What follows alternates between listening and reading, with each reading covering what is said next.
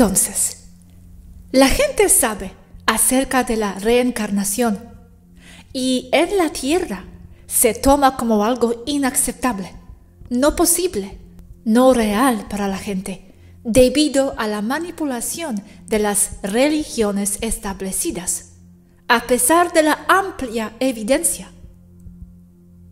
La Iglesia Católica aceptó la reencarnación hasta el año 850 DC, más o menos, como algunas personas han documentado, y solo la eliminaron diciendo que no era así, cuando los trabajadores feudales se suicidaban en masa debido a la terrible explotación que estaban sufriendo en manos de señores asociados con la Iglesia Católica en Italia. Aunque esto puede ser cierto, hay otra razón más profunda por la que la Iglesia Católica tuvo que eliminar su aceptación de la reencarnación como un hecho. La reencarnación como tal derrotó muchos de los conceptos clave que está imponiendo la Iglesia Católica como parte de su doctrina, como un alma que debe comportarse bien y de acuerdo con sus reglas durante toda su vida, para poder ser elegible para el paraíso o enfrentar la condenación en el purgatorio y el infierno. Esto también significa que debilitaría o derrotaría su concepto de Jesucristo, sacrificándose para salvar a la gente del pecado original. Pero hay evidencia, en forma de niños pequeños en su mayoría, que sí recuerdan sus vidas pasadas, y de tal manera que muchos incluso pueden ser investigados y corroborados siendo que los niños no tienen otro lugar de donde sacar estos conceptos. Y además, no tienen los datos o el conocimiento para conocer detalles de otras personas y sus vidas, como para poder fingir recordar. Así que el concepto de reencarnación es bastante entendido por muchas personas en la Tierra como en un alma que usa un cuerpo y después de la muerte entra en otro para otra experiencia más. Sobre todo con mucho contraste entre estas vidas, como en una que había sido una mujer negra activista contra los blancos y luego murió en un incendio y reencarnó en un niño blanco. Ejemplo real. Luego, los humanos también tienen algún conocimiento adicional sobre la reencarnación que proviene principalmente del lejano oriente, donde se acepta en el budismo y el hinduismo, entre otros. Todo con conceptos similares, como la rueda samsara y la reencarnación contundente de entidades astrales y todo basado en conceptos de karma. Pero aquí es donde termina la comprensión de la reencarnación desde la perspectiva humana. Muchas razas no humanas, de muchas ramas, como los lirianos, que son básicamente más humanos, también llamados humanos estelares, recuerdan varias encarnaciones pasadas con claridad y toda su vida, no solo la pasada inmediata, y con detalles claros. Entonces se volvió más fácil para ellos estudiar patrones de reencarnación, como un alma que tiene predisposición a reencarnarse básicamente en la misma familia y muchas veces también sigue un patrón de almas, reencarnando en un bisnieto o hija. Lo que otras razas estelares han llegado a comprender acerca de la reencarnación es que las almas tienden a repetir viejos patrones, como si tuvieran apegos por ser ciertas personas que ya han sido.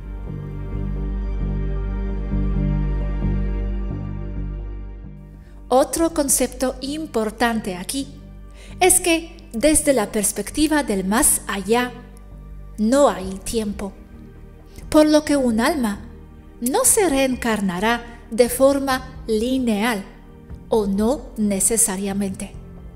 Entonces, desde la perspectiva de la reencarnación de un alma en particular, es posible tener una vida en el siglo XXI y luego reencarnarse en otra persona en la Edad Media, ya que varias razas no humanas han demostrado que todo está sucediendo ahora. Y todo como ahora también se demuestra con la navegación de naves espaciales y la navegación temporal y sus usos prácticos. Entonces, a medida que avanza el entendimiento, es posible repetir no solo una vida en una época pasada, sino repetir la misma vida que ya se había experimentado. Y esto es bastante lógico por la gran cantidad de apegos que las personas desarrollan durante una determinada vida y con ellos la idea de haber dejado muchas cosas sin hacer. Y ya que la reencarnación se realiza por medio de la compatibilidad de frecuencia con un determinado cuerpo y las experiencias de la vida asociadas con este cuerpo en particular, entonces el mecanismo se vuelve claro.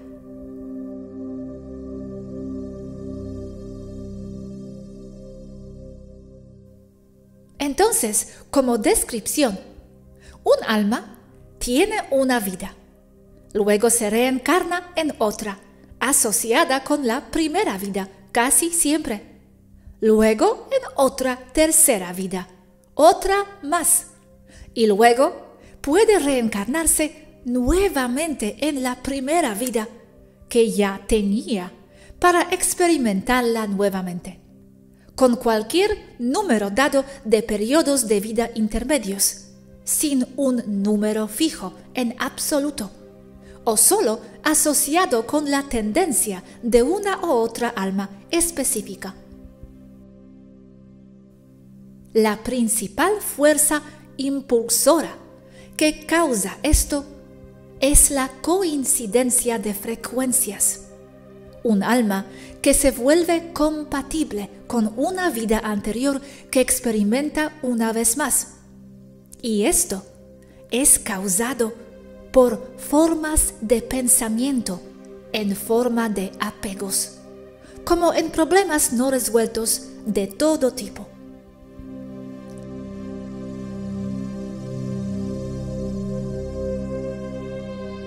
¿Qué define exactamente a un alma como tal? Siendo que un alma es la fuente misma, considerada un fragmento holográfico de la fuente del absoluto, del todo.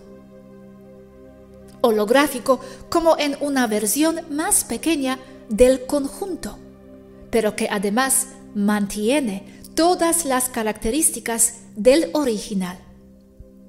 Desde mi punto de vista, más grande y más pequeño no tienen significado si no se comparan con otra cosa, un punto de referencia. Y aquí no hay ninguno. Entonces, si algo tiene todas las características de otro en la misma forma, como es el caso aquí, entonces solo puede ser más de lo mismo. Entonces, la fuente es un alma y un alma es la fuente. Pero el concepto es que hay muchas almas y una sola fuente. Para mí eso no es así. Para mí, un alma no es más que un punto de vista de la fuente misma, una idea que tiene en su mente, definida por un límite de cualquier tipo. Y ese límite es el concepto en la mente de la fuente. Pero ¿cuál es ese concepto o idea? El lapso de memoria que tiene cualquier alma que la define como una cosa y no otra. Un alma en particular y no otra. Dando también a luz el concepto de dualidad. Una cosa no siendo la otra. Como término general, para entender mi pensamiento, no veo multiversos, no veo muchos lugares, no veo densidades, solo los entiendo como ideas y conceptos que otros tienen como realidad, como consecuencia de un sistema establecido de acuerdos que definen un sistema de creencias. Todo lo que veo es el todo, la fuente, teniendo un festín de ideas para entretenerse. Veo un alma como el absoluto, la fuente misma. Y solo hay un alma que solo tiene una experiencia temporal definida por sus propias ideas y como consecuencia de esas ideas. Experiencia temporal como en un concepto, viniendo tras otro. Ideas nuevamente. Y esos conceptos básicos son los que crean otro punto de atención que llamamos alma. Entonces, como desde la percepción de cualquier alma hay muchas, pero todo lo que está viendo en realidad son reflejos de sí misma en otras personas, lo que significa que todas ellas son aspectos de sí misma, otros puntos en su propia línea de tiempo o secuencia de eventos que ha experimentado anteriormente desde su punto de vista. Sabiendo que no hay tiempo, solo como resultado de una experiencia directa de algo que tiene o sostiene una idea o concepto. Por tanto, el tiempo es el resultado de la conciencia. Entonces, otras almas, otras personas, no son más que la misma alma, que tiene un punto de vista, idea diferente. Un alma, muchas ideas, reflejada al mismo tiempo como otras personas, mirando sus propias reencarnaciones como otras personas, todo sucediendo a la vez. y los aspectos de otras personas que un alma rechaza, como en las otras personas que no nos agradan, son solo reflejos de nosotros mismos, de lo que no nos gusta de nosotros mismos, reflejos de nuestras sombras, cosas que hemos vivido antes, desde nuestro punto de vista, que nos recuerdan lo que no nos gustó y deseamos olvidar o rechazar sobre nosotros mismos, solo para estar escondidos en lo profundo de nuestro subconsciente. Pero muchas cosas nos gustaron de otras encarnaciones. Por eso también amamos a otras personas, unas más que otras. Y eso también crea apegos a cosas que recordamos que dejamos sin resolver, ya sea conscientemente o no. Si tal apego es lo suficientemente fuerte, entonces podríamos desarrollar suficiente nostalgia como para querer volver a una u otra vida que tenemos en mente. Y todo debido a nuestros pensamientos, que también definen nuestra frecuencia. Y la frecuencia lo es todo. Siendo esas frecuencias coincidentes, tienden a ser más de lo mismo. Por lo tanto, esa alma con la misma frecuencia de pensamiento será compatible para ser más de lo mismo, es decir, regresar a esa misma encarnación específica que causa los apegos y la nostalgia del alma. La mayoría de las veces, cosas que no se acabó hacer. Entonces las almas tienden a ser otras personas, luego otras, y luego regresan a una vida pasada específica. Y luego, si el patrón que causó el apego y la nostalgia no se resuelve, tienen la clara tendencia a repetir un conjunto de vidas, una tras otra, una y otra vez, siendo las mismas personas, volviendo al punto de partida. Esto se llama bucle del alma. Tantas personas, cualquier cantidad de ellas, son la misma alma.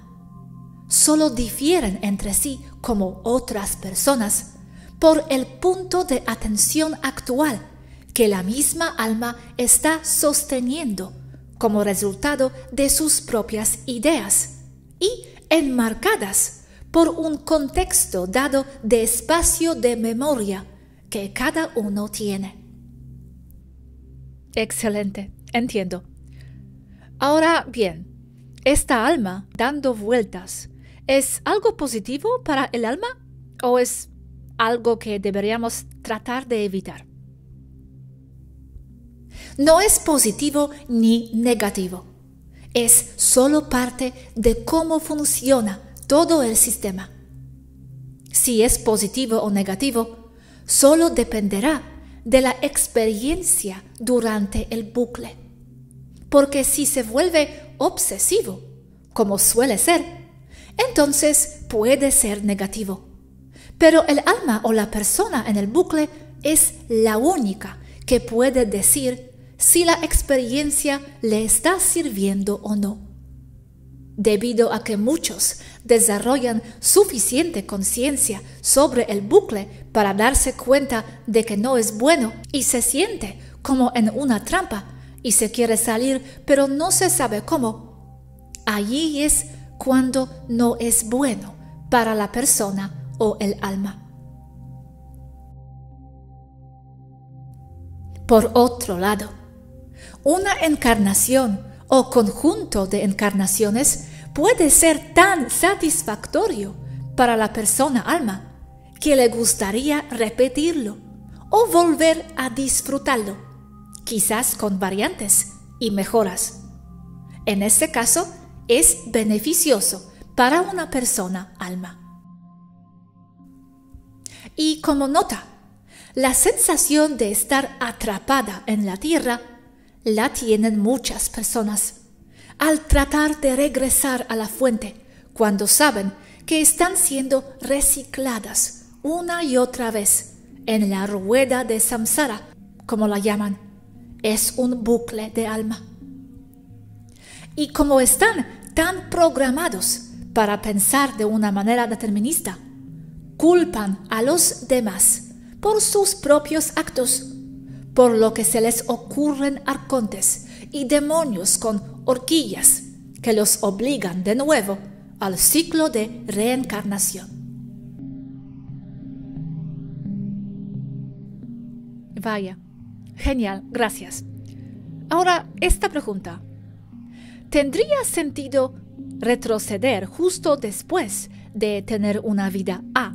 Repetir la vida A para corregir algo ya que está fresco en tu mente. Pero, ¿por qué vivir la vida A, luego B y luego C, para luego regresar a A? Eso es lo que pasa principalmente, volver a la vida A. Un ejemplo de esto es lo que se describe que sucede con los suicidios o las Svarus. Desde Svaru 1 hasta Svaru 9 son básicamente las mismas personas. Desde Svaru 10 en adelante ya no es así, solo la misma genética corporal, por lo tanto, rompiendo el ciclo.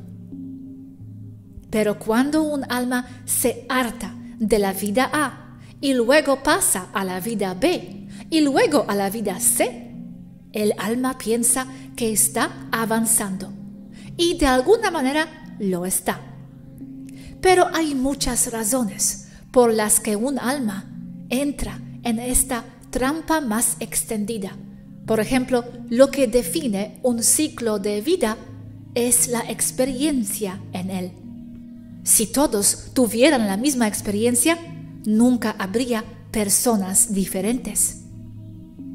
De modo que las experiencias de una serie de vidas, como en A, A, B, A, C, pueden estar entrelazadas en causa y efecto dentro de la experiencia y la trama de la vida.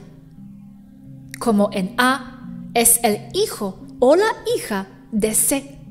Entonces el alma va de A, luego a B y luego a C y luego de regreso a A.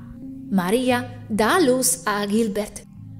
Cuando Gilbert muere, se convierte en Susan. Y cuando Susan da a luz, es una niña llamada María. Este sería un bucle muy cerrado, sobresimplificado para la Tierra, más parecido a lo que sucedería en Taijeta. Es demasiado inmediato. ¿Son todos ellos mismos? Sí, a nivel del alma.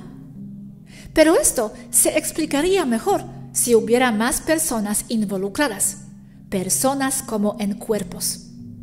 Entonces, de A a B, a C, a D, a E, a F y de regreso a A. La causa de uno en el primero y la causa del otro puede ser en el futuro. Otro caso de tiempo inverso.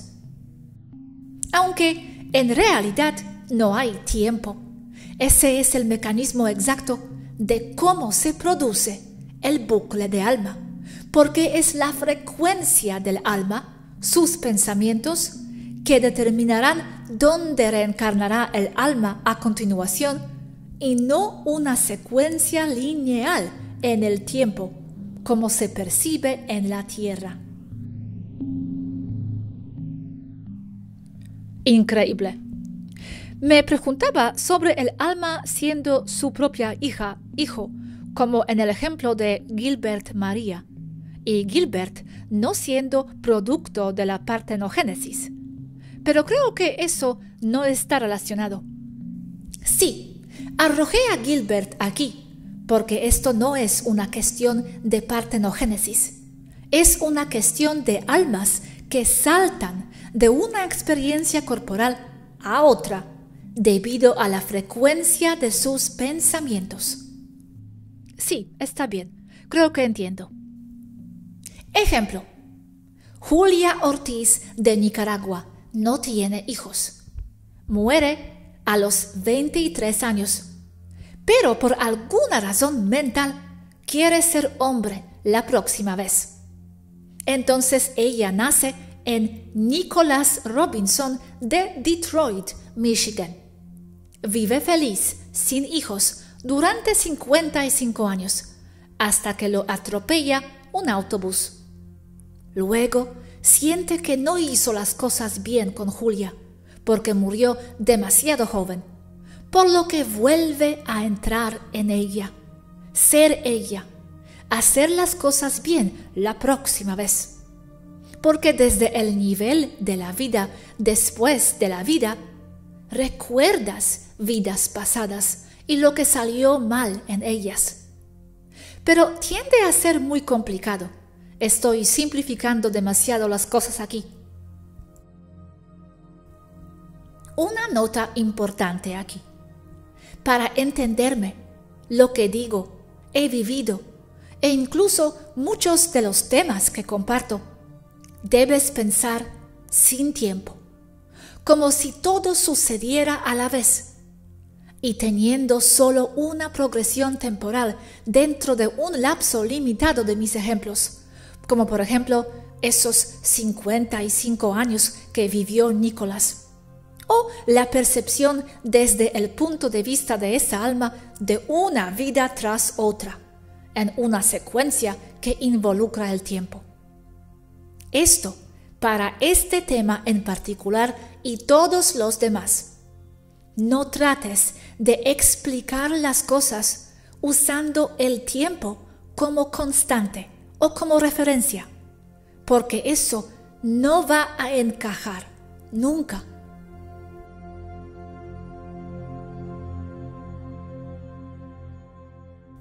Hablando de bucles de alma, no me gusta la palabra alma, porque transmite un concepto cargado. Pero solo lo uso porque tengo pocas palabras con las que trabajo. Así que sí, causa confusión ni siquiera es una cosa, no es algo definible, como con un límite. Realmente no me gusta el término alma. No tengo palabras para describir lo que creo que es, más como una descripción que utilizo una y otra vez. Punto de atención de la conciencia que se mantiene unido por apegos a las ideas y definido por una longitud de memoria. Y ni siquiera no es suficiente.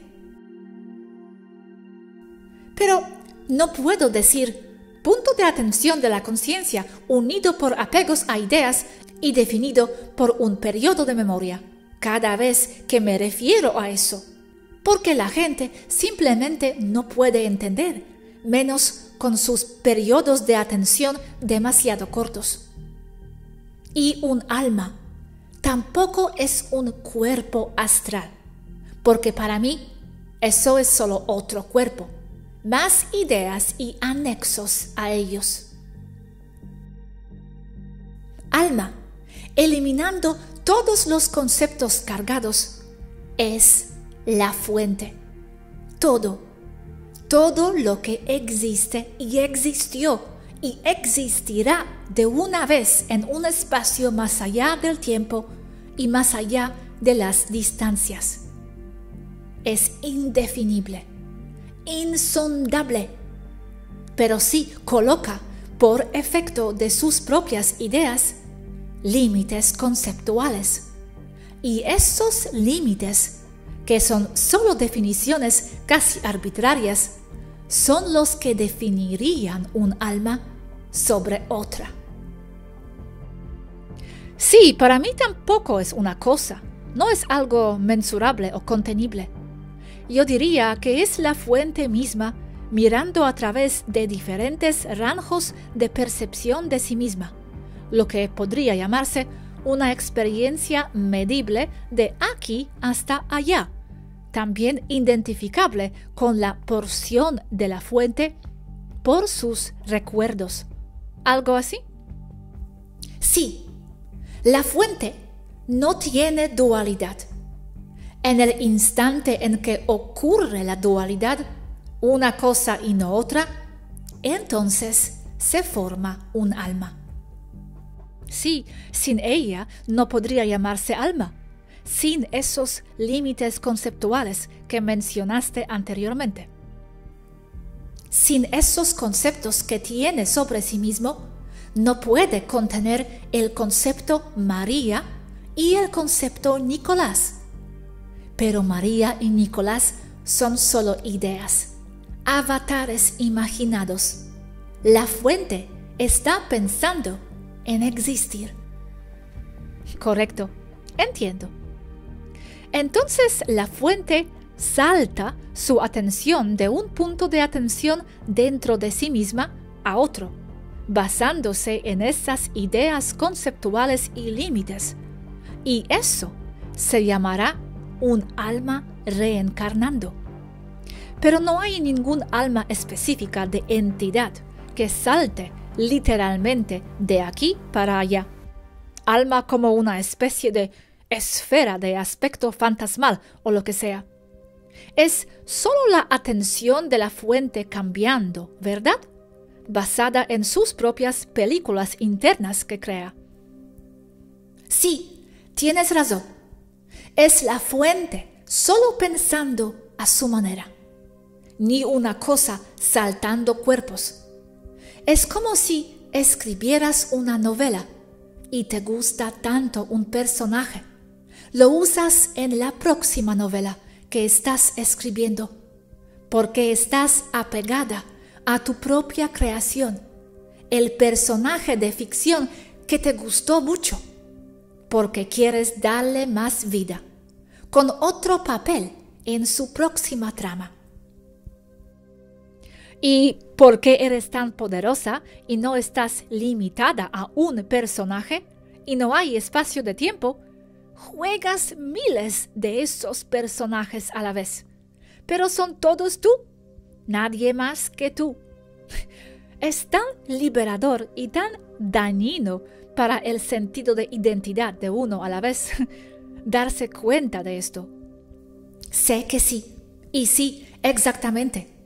Y el tiempo solo es válido durante el marco de referencia de un personaje o otro, siendo parte del concepto y no algo exterior. Eres fuente. Estás solo. Por eso inventas personajes de ficción que solo te reflejan a ti mismo.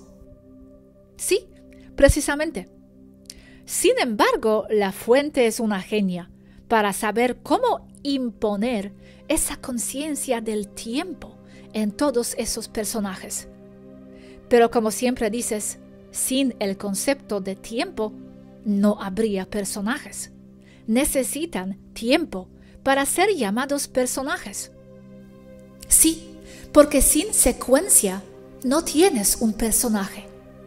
Pero la secuencia se limita a la percepción del personaje. La fuente también incorporó en los personajes la habilidad de salir de la secuencia del tiempo. ¿Y entonces qué? ¿Matando a sus propios personajes? En cierto modo sí, porque ya no sirve a la fuente, porque le gusta más una nueva. Como yo, diciendo que Svaru 9 es obsoleta. ¿Qué pasa si traigo a una niña a la mezcla? Y va a decir eso. Quizás ese sea otro nivel de un personaje y otro nivel de un juego, como quien eres tú. Día siguiente. Tengo algunas preguntas, Yaski. Dijiste que el bucle del alma y todo eso, identidades, todo es porque nosotros como fuente operamos desde el nivel de ideas. Pero, ¿cómo obtuvo las ideas la fuente? Las almas existen debido a las ideas, pero ¿qué generó las ideas? En este nivel súper alto, solo podemos trabajar teóricamente. El pensamiento debe tener alguna forma de realización temporal, o no sería el pensamiento. Me refiero al simple hecho de que la conciencia que existe tiene que generar tiempo como un producto secundario, a falta de una palabra mejor. Si todo se detuviera, entonces no podría haber ningún pensamiento. Pero no como la conciencia producto del tiempo, al contrario, la conciencia es sensible y consciente de sí misma. Y eso está entrelazado con el tiempo mismo, casi como si fuera otro aspecto inseparable de la conciencia misma.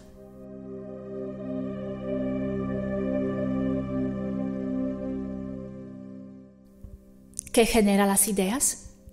El mero hecho de que haya conciencia. Las ideas son otro aspecto ineludible de la conciencia, pero es casi imposible explicar por qué. Es tan grande, tan grandioso, que es simplemente imposible de conceptualizar en cualquier nivel que no sea la fuente misma. Sí, una pena. Me encantaría tanto desenredarlo desde el fondo. Sé que es imposible, pero la mente se esfuerza tanto.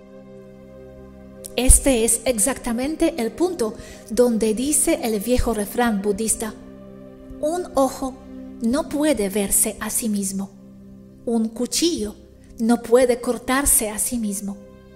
Entonces, no podemos entender la fuente y por qué surgieron las ideas, los pensamientos, por qué existe la conciencia, porque eso es exactamente lo que somos.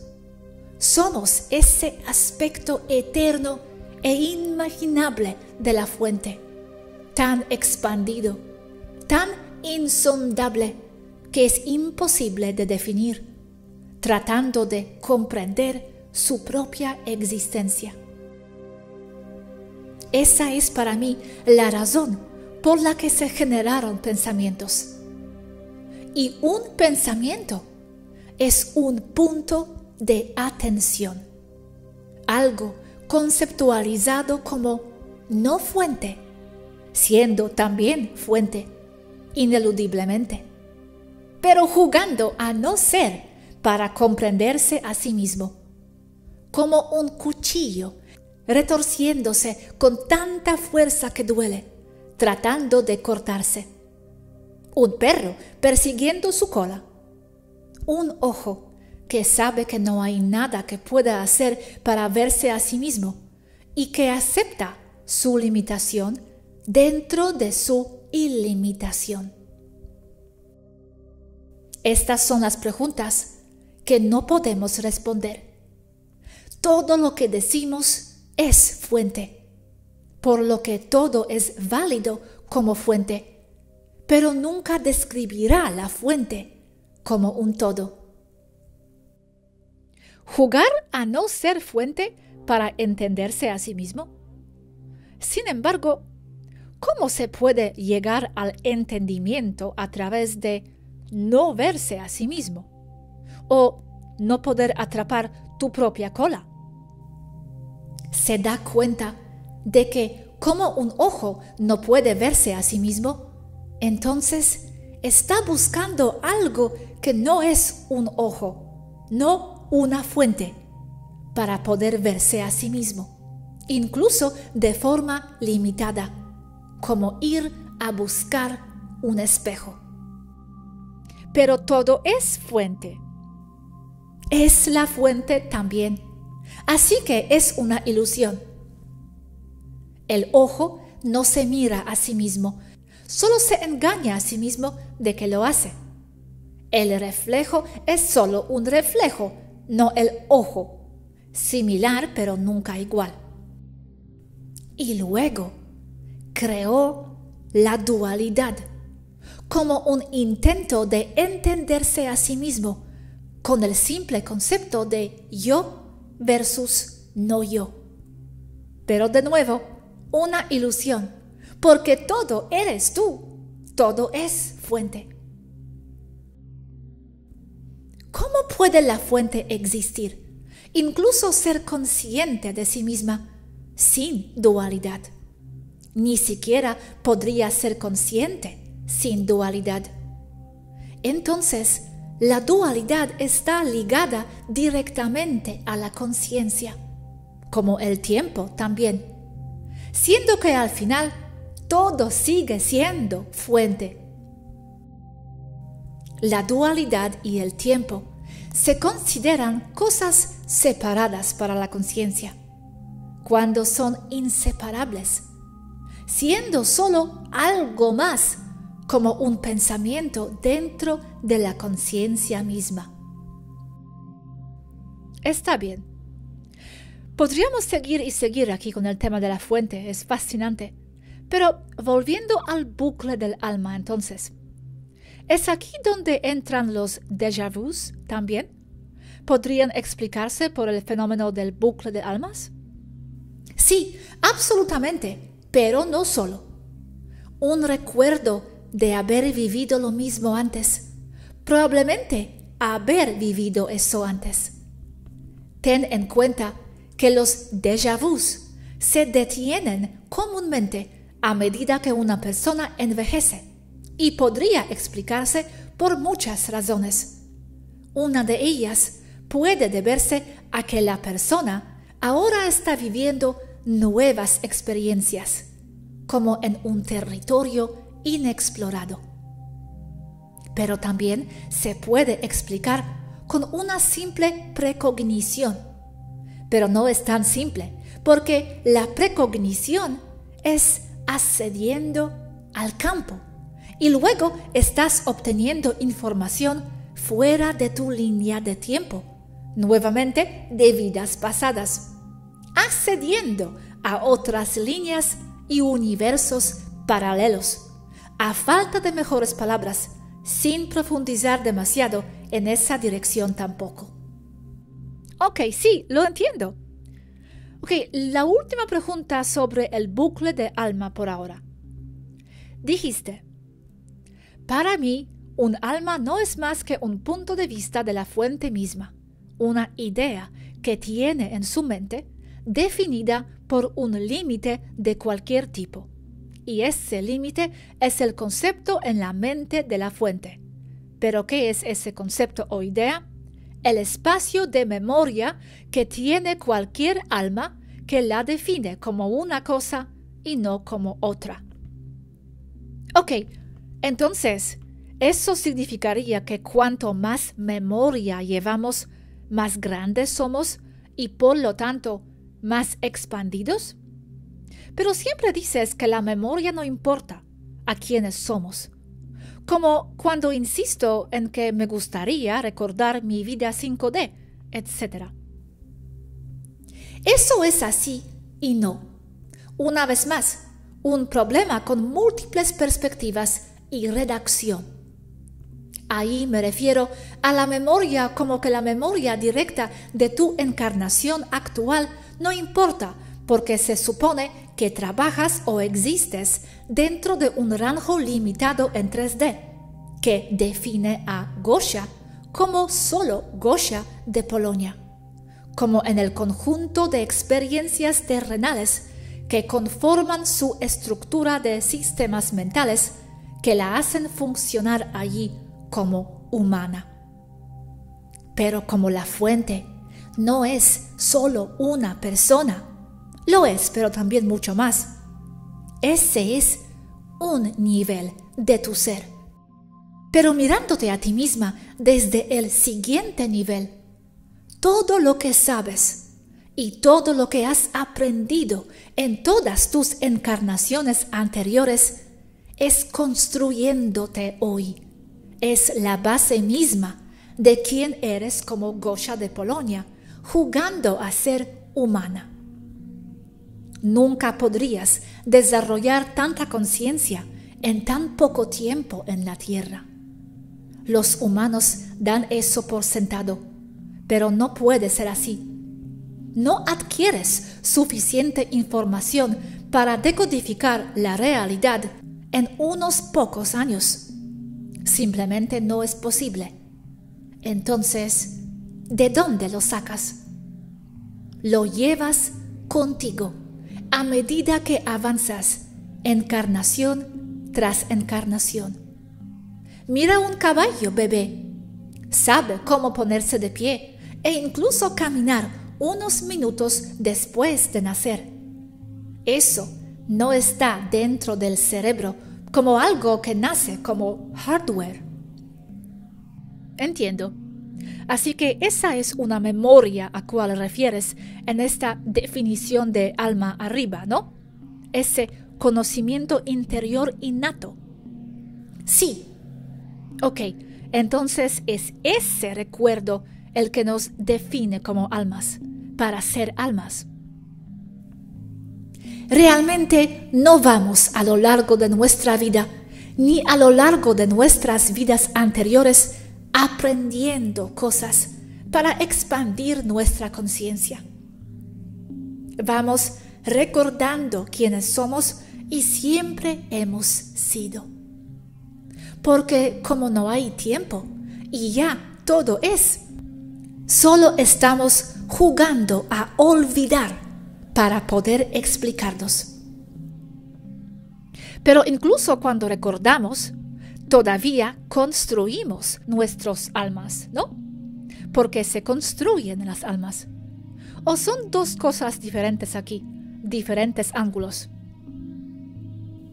Desde una perspectiva superior, es solo la fuente jugando y haciendo trucos para tratar de comprenderse a sí misma. Y como un simple producto del pensamiento, de ser consciente. Entonces, todo ya está construido. Pero nuevamente, perspectivas. Desde una perspectiva personal, a nivel del suelo, estás aprendiendo y te estás expandiendo. Es solo una redacción. ¿Desde dónde estás viendo todo esto? Esto trae confusión constante con lo que explico porque cambio de perspectiva cada vez, más alto y más bajo, todo el tiempo. Pero no digo que una cosa sea así y otra no. Solo estoy integrando todas las perspectivas. Si dices que el universo es una hamburguesa y el tiempo es la progresión de esa hamburguesa cuando cae al suelo después de que el gato cósmico la quita de la mesa, Suena estúpido desde un punto de vista, pero posible desde otro, y para ser considerado como cosmología válida. Puede que no entendamos todavía cómo puede ser así, pero que no entendamos cómo es eso ahora no lo invalida, solo nos hace ver nuestras limitaciones. Sí, lo entiendo Ok, algunas palabras finales sobre el tema de bucle de almas. Es un hecho ineludible del ciclo de reencarnación. No es una excepción o una rareza. Es parte de la formación de la conciencia como alma, ir experimentando no solo perspectivas infinitas de sí misma, reflejada como encarnaciones, sino también como variantes con resultados interesantes dentro de esas mismas encarnaciones. Todos nos hemos preguntado qué hubiera pasado si hubiéramos tomado otras decisiones. Si estás lo suficientemente apegado a esas otras opciones, como casi todos lo somos, entonces tiendes a repetir la misma vida una y otra vez. O combinar la experiencia de tener varias vidas diferentes pero conectadas también para experimentar una perspectiva más amplia de cómo se afectan entre sí. Sabiendo desde un punto de vista superior, desde el más allá, que la razón por la que tomaste una decisión específica que te molesta y te gustaría cambiar reside en otra vida. Entonces vas ahí, lo vives de nuevo, para cambiar el motivo para que acabe afectando al que quieres y poder tomar esa otra opción que es la que realmente quieres experimentar como variante. Y se hace cada vez más grande con la misma dinámica. Más vidas, bucles más grandes, desde puntos de atención más ampliados. Oh, estoy, me estoy riendo de toda esta locura del alma y la creatividad y el ingenio y la juguetona que es la fuente. no hay límites para lo que puede hacer un alma o una fuente. Todo lo que tiene que hacer es pensarlo con suficiente entusiasmo.